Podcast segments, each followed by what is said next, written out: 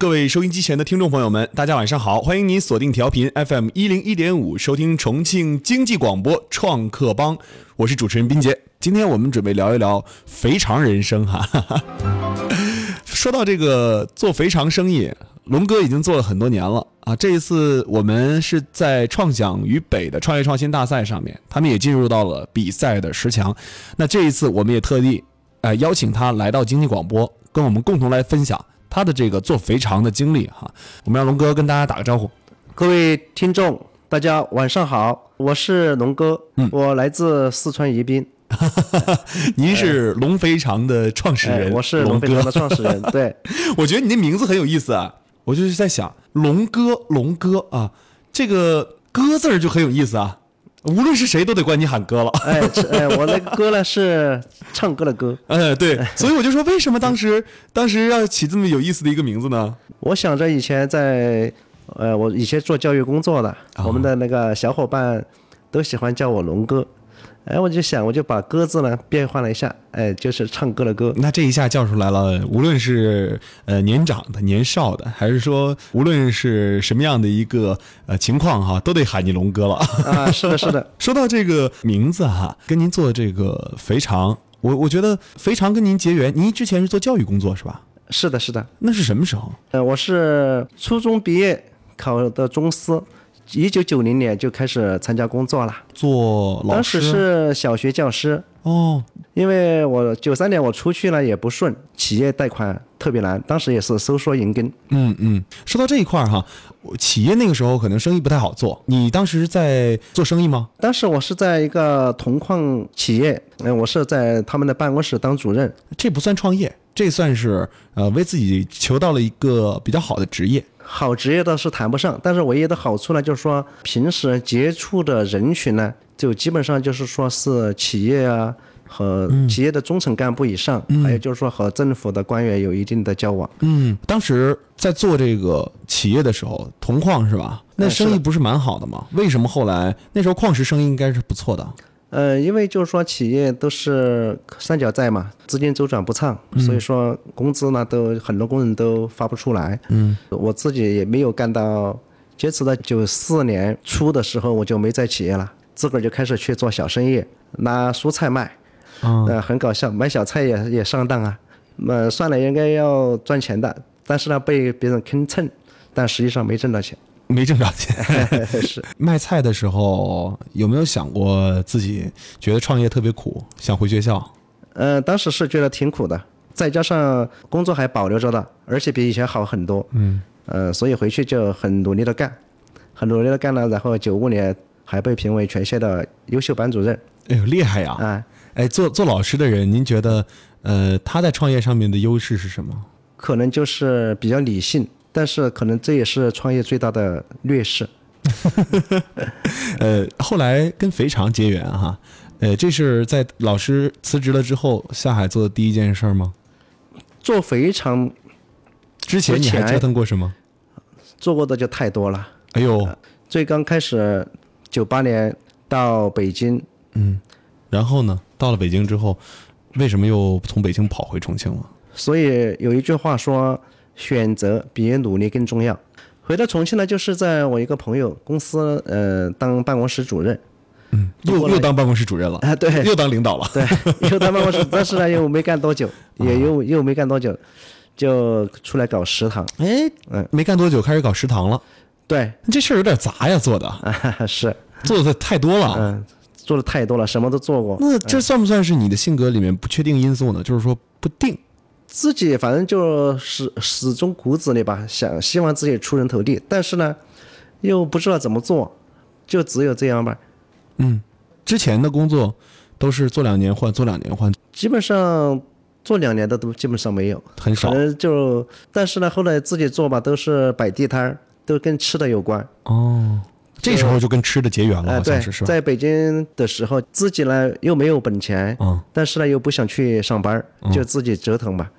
就整个平板三轮卖那个麻团红薯饼南瓜饼嗯，呃，现在在做这些事情的时候哈，回想起来，那时候有没有不确定性哈，会频繁的这样的，呃，对自己有没有什么影响？对自己呢，我不知道这个算不算影响，反正就是说，呃，始终还是觉得自己未来肯定会有出人头地的那么一天。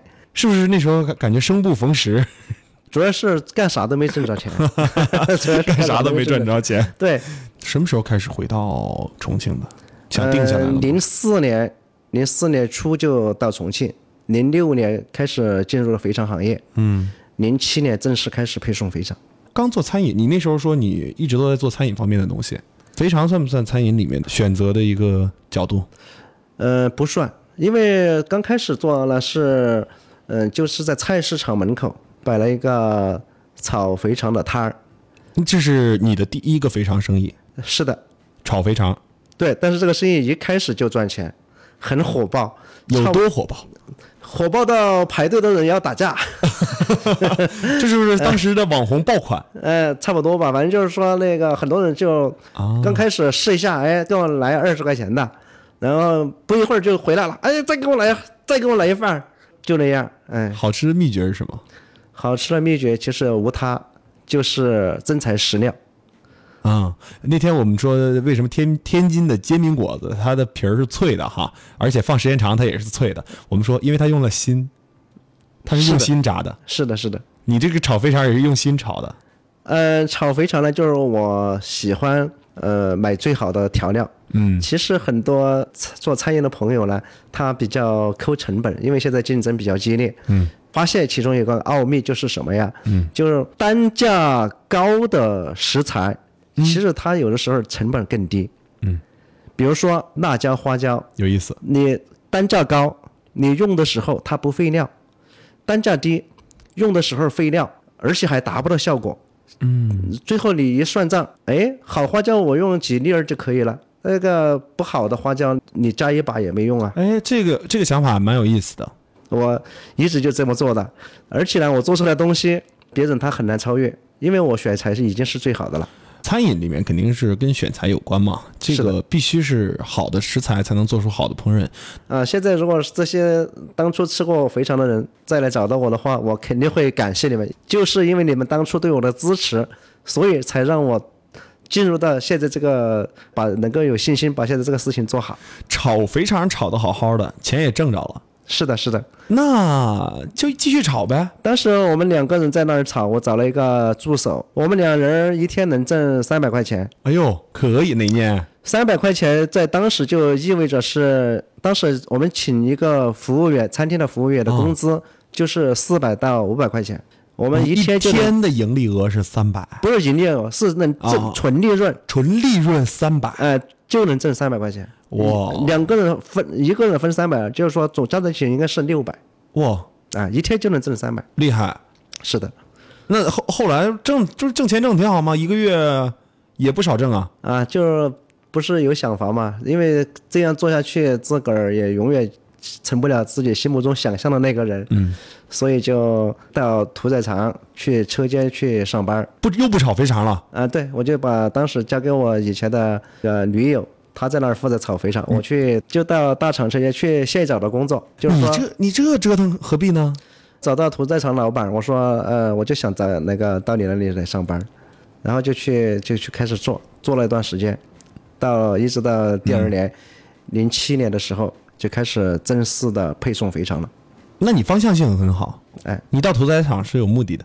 呃，是的，是的，我到屠宰场，我跟所有来批发大肠的那些商贩都有交流，嗯，他们拿去怎么做，怎么卖，我基本上都知根知底。这个就是带有目的性的去上班去了，嗯、是的，是的，上了半年班，差不多。然后带着自己的 idea 就出去开始单干了。呃，是，当时就其实我出去单干的时候，我每天的业务量都有一百来斤的销售量了。哟，一斤赚多少啊？那时候我的要求不高，一斤可能赚一块钱吧。一百斤就是一天一百块。啊，对，没有炒非常赚钱啊、呃，没有，但是我这个不费力啊，就是说，但是我能看到它的前景。嗯那这一块儿其实是在搞配送了。对，是配送。嗯，当时我们卖的很便宜，什么样的人进你们货呀？当时当时那些我们的顾客不相信了，说你那个十二块钱的一斤的肥肠根本不可能的事儿嘛。啊，谁就是可能质量不好，他说对，但是他看到东西以后，他不得不口服心服。啊，你怎么跟人家介绍你的产品？你卖那么便宜，人家卖那么贵，人家也会觉得，哎，这个为什么有这样的质量差价啊？你怎么看这块儿？因为在屠宰场上班嘛，所以说这个关系就铺垫的比较到位了。哦，进货是一手货源，对，而且呢，在那里自己亲身管理经历了，所以什么东西应该怎么做，自己有第一手资料，再加上以前炒肥肠的经历，就把整个工艺流程呢自自己做了一些完善。嗯，当时确实是可用今天的话来说，它确实就是个爆款。这个爆款，而且从两千零七年到现在，嗯，哎，我就是就吃这个产品就吃了这么久，就一直就是靠这个产品是我们的主打产品，就是卤肥肠嘛。就是卤肥肠。当时嗯卖给人家卤肥肠，那个时候人家从认识你的产品，到接受你的产品，到认可你的产品，最后使用你产品，这是一个过程。是的，是的。嗯，你一开始怎么跟人家谈用你的用你的货？呃，一开始呢，我就把大客户嘛，就请我在屠宰场上班，我也去跑业务啊。嗯，我就说，哎，我们屠宰场现在我我也在这里在做，然后你有空过来看看。嗯，我记得当时解放碑有一个大洋沟有一个卖的比较好的一个客户就去看了。看了以后，他亲眼见证了我们，哎，确实那时候我们那个生产线呢，一天能有屠宰五百六百头猪的样子。看了以后，他就觉得，哎，我这个人说话靠谱嘛，然后他就说，那可以呀，那你你跟我，然后每天晚上可以跟我做几百斤过来嘛。嗯，对，就是这样。这是第一个客户吗？是第一个客户，但是呢，他属于屠宰场的，就是说我的东家吧，我都我不是去屠宰场上班嘛。嗯嗯哎，是的，那你这是呃，那你当时还是在屠宰场的那个客户是吧？你自己出来单干之后呢？大概之后我就我就说，哎，你看你拿来，你还要去卤一下，我直接给你做做好，你就把你把你产品卖好就可以了。我做出来的那个产品的成本呢，比他自己做出来还要便宜。嗯，你量大吗？是因为这个原因吗？这个是因为我对整个工艺呢，我有一个整合。嗯，你加上呃九龙坡区这边也有一个大的客户，这两家客户加在一起来，这两家客户他们的需要量每天都超过了一千斤，哇，每天每天如此。哦，每天都超过一千斤。哎，那后来在做肥肠的过程当中，一直延续着卤肥肠的这个事儿。嗯，卤肥肠呢，它是我们的一个核心竞争力。哎、我们呃根据卤肥肠的工业配方，零八年呢我们就申请了一个企业标准。嗯。呃，申请了企业标准呢，就标准做。企业标准它是高于国家标准的。哦，是的，我我听说那时候申请这种企业标准的，估计很少吧？申请企业标准呢非常少，因为国家它有现成的标准。对，呃，企业就没有必要自己去另外搞一个标准，因为搞一个标准是很难的。嗯，我们是没办法，因为全国没有做卤肥肠的厂家，没有这个卤肥肠的标准，所以我们自己相当于说从零到一吧，在当时的情况下还是费了一点劲，但最终还是把这个事情做成了。龙哥其实做的很垂直，就是卤肥肠，呃，是的，就是肥肠这一块儿，是的，是的。但你不管源头是吧？源头我们就是从屠宰出来以后，从那个大肠从猪肚子里出来以后，我们就要管。那个时候不是应该是屠宰场的事儿吗？我们呢，就是我自己有员工在现场嗯监控，达不到我们的要求的，就 pass 掉。我们就不要。嗯对我们愿意，我们不怕贵，我们就怕货不好。做肥肠给别人推货，人家接受起来你，现在是认可接受了，呃，但是这个过程当中，你跟人家打交道，人家之前也有供应商嘛，从人家的供应商换成你这一块儿，你有没有其他的一些经历？太多了，因为我们的所有的餐饮呢，他们以前的供应商，呃，一般来说都是跟他提供就是生的肥肠，主要渠道是两种，一种就是冻库，一种就是新鲜的肥肠。不管是新鲜的还是冻库的肥肠呢，它有一个特点，大家都知道，肥肠有两个传统的认为是两个难点，嗯，一个是难清洗，二一个呢就是出成率很低，十斤肥肠做出来可能就只有那么一两斤、两三斤的这个样子。我们现在就是从一直到现在，它的标准的出成率应该是，呃百分之六十左右。嗯，你提高了一个标准，是的，嗯，在做这个呃后期的这个运作过程当中哈，呃，你把这个卤肥肠，把它的未来或者说把它的整个的一个规划是怎么看的？呃，现在我们在把卤肥肠以前的那种比较粗放的包装，还有冷链的配送呢，我们想尽量的把根据呃餐饮企业的特点，根据他们的菜品，给它做一个最好是常温包装，然后呢不需要冷链配送，这样呢它使用起来体验感就非常好。是吗？嗯，最后达到了，嗯，他们使用起来比以前传统的我们的原来的产品就更加便捷。哦，哎，这就是我们对以后就是产业升级嘛，我们就是要做的事情就是这个肥肠在重庆的销量大不大？肥肠的销量在重庆，嗯、一天的量应该是在二十吨左右。那你一天能做多少吨呢？呃，我们不能说叫多少吨，只能说是零点五吨左右吧。啊，零点五吨。嗯，啊，但是我们在一年内的目标呢，我们是希望把它做到每天能做到十吨。对 B 端客户，是的，目前来看呢是主要是打 B 端客户，但是也不排除可能会出现一些我们意想不到的结果，比如说我们今天推出的这个新的红烧龙肥肠，我觉得它有可能，因为今天我们网站上有一个数据，登上去的转化率高达百分之六十。就是关注了这个我们这个网站关注了这个产品的人，居然有百分之六十人都买了，就是这个红烧龙肥肠。哦，做这种嗯、呃对 C 端的生意哈，跟之前做对 B 端的生意肯定不一样了。嗯，但是我们的定位呢，还是主要是做 B 端嗯，C 端呢主要是拉升品牌知名度。嗯嗯哦，那 C 端可以搭着去做是吧？C 端呢就是说无心插柳吧，反正就是嗯顺其自然。那 B 端这一块儿，目前来讲的话，你觉得这个 B 端企业在用你的产品的时候啊，你跟他打交道过程当中，有没有出现过就是说，嗯、这种出现问题的时候？就比如说我们之前聊过的创业者，他们在做自己的这个呃酒类生意的时候，会有一些自己自身产生的问题，导致产品的质量出现问题。你有过这样的经验吗？我们有啊，我们刚开始做的时候，零七年，嗯，做了以后，零七年因为当时是冬天，到零八年我们再做的时候是夏天了，嗯，呃，还是用那个炒肥肠的那个工艺来做的，但是就不行了，我们那年交的学费可不少，质量方面，嗯，没有保证好，就是遇冷各方面没做好，嗯。交了学费的，嗯嗯，但是呢，我们有一个特点，就是说，凡是因为我们自己的质量问题，嗯，呃引起的损失，不管这个损失有多大，我们主动就承担这个损失，嗯，不会把这个损失让客户去承担，嗯，哎、所以客户对我们一直都是比较满意的。你之前做炒肥肠，就没想过说，我就直接开这种炒肥肠的饭店或者炒肥肠的店铺啊？为什么就做这个，又做起这个卤肥肠这个事儿哈？他们俩其实呃，如果说分别做好，都有一定的市场和空间增长。呃，是这样的，就是去开这个连锁店呢，它需要资金的投入。嗯，呃，我在卖做这个肥肠的时候，配送的时候，真的是羞于启齿啊！我是基本上是一文不名，卖肥肠的本钱还是跟朋友借的。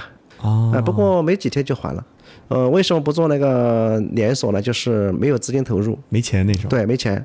所以我们现在我们没有应收款，也是当时留下来的传统。啊，对。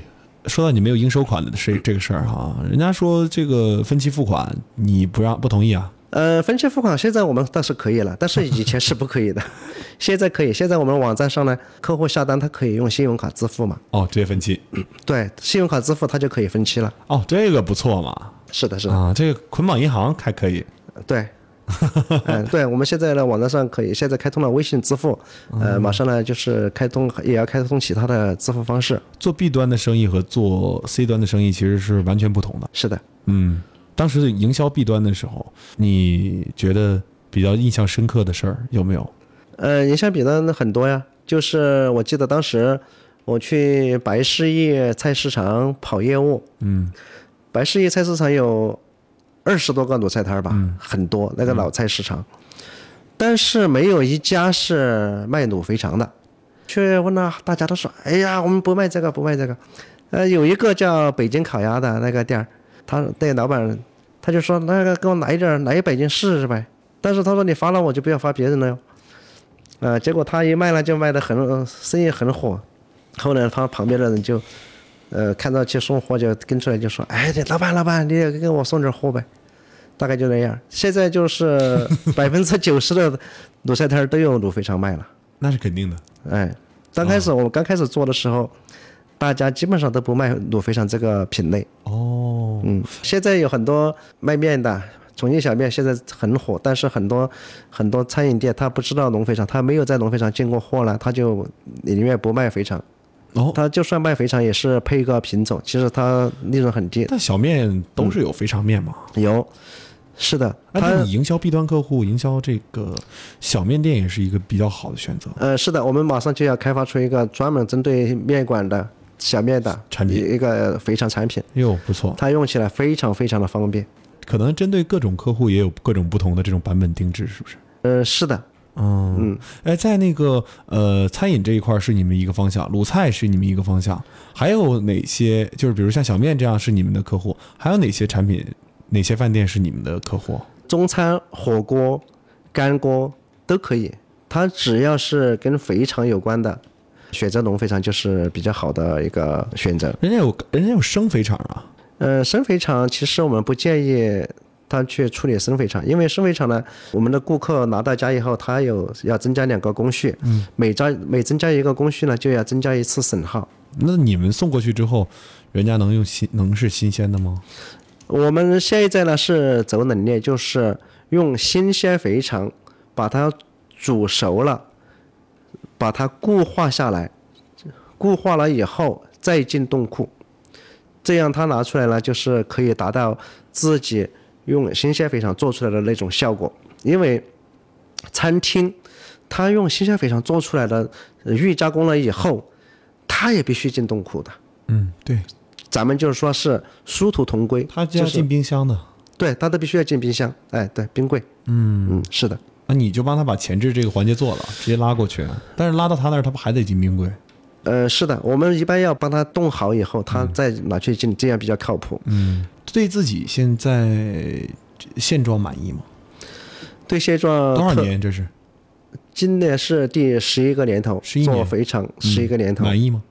对现在非常满意，对明天充满了期待，呃，感觉到还是像刚上班的样子，每天都感觉有拼劲儿是吧？每天都是新的，现在也有很多新的伙伴加入我们，感觉到特别兴奋。啊，我我知道，好像龙哥在做产品的时候哈，还是很精细的一个一个感觉。而且说到这个对 C 端这一块儿哈，刚才我们一直说 B 端嘛，对 C 端这一块儿，我不知道你未来对 C 端有没有真的是有布局的想法，还是说就是看呃，我们未来对 C 端有一个想法，就是想在全国各地或者说主要的城市吧，嗯，做一个旗舰店，嗯。然后呢，跟当地的市场提供呃售后啊，提供一些对了。服务，对了，然后呢，就还有就是说，可能未来呢就是去中心化。嗯，我们因为现在配送全国的话，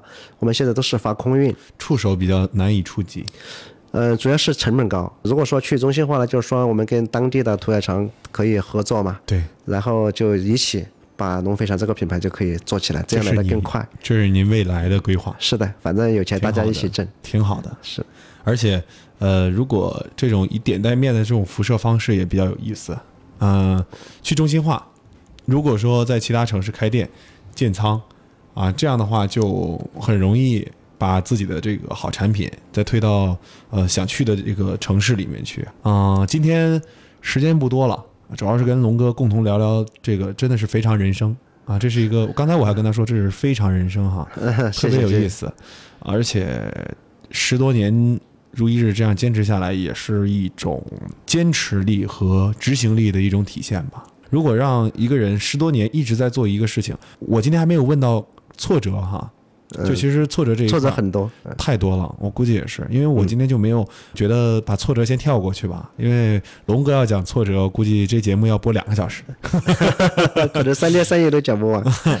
好的，呃，今天非常感谢龙哥做客重庆经济广播创客帮栏目，跟我们共同聊了他的这个非常人生。那么我们下期同一时间再会哈，我们到时候呃有机会的话再把龙哥请过来啊，看看他在建立了这个旗舰店之后啊，又会有怎样的一个发展。好的，好的，谢谢冰姐。好的，跟我们收音机前的听众朋友们说声再见吧。好，各位朋友，再见。